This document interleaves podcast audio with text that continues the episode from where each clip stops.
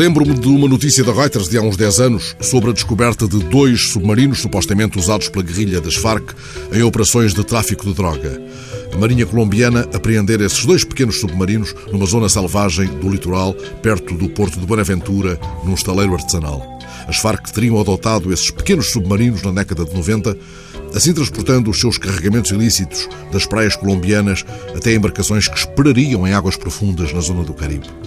Dez anos depois, não sei como designar estas embarcações que agora cortam as águas do rio Mecaia, no departamento de Putumayo, em plena região amazónica colombiana. São canoas demasiado sofisticadas, com os seus motores fora de borda, talvez talhadas nas grandes árvores da Amazónia. Como nos mostra o repórter fotográfico da agência F, que as acompanhou este domingo, elas transportam largas dezenas de homens em direção aos acampamentos de paz, aos oficialmente designados pontos de pré-agrupamento. Cada grupo de guerrilheiros foi acompanhado nesta deslocação por equipas de monitorização e verificação, integrando representantes do governo, das Farc e das Nações Unidas. Nem todos vão à tona das águas. Há também movimentos de caminhões pelos duros caminhos da selva. Até 35 mulas de carga foram usadas para transpor os obstáculos mais severos até às zonas de transição.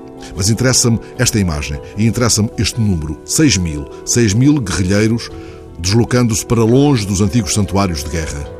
Estes que a imagem publicada no El País faz agora deslizar sobre as águas do Mecaia, diante dos meus olhos. 6 mil é um número apenas um pouco superior àquele outro que foi estabelecido pelo Acnur poucos dias antes do Natal, ao contar os migrantes mortos na desesperada travessia do Mediterrâneo.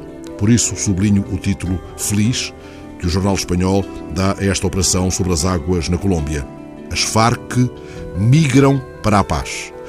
Há, na verdade, cachos de homens em estranhas embarcações sobre as águas. Nem sempre as águas engolem a esperança.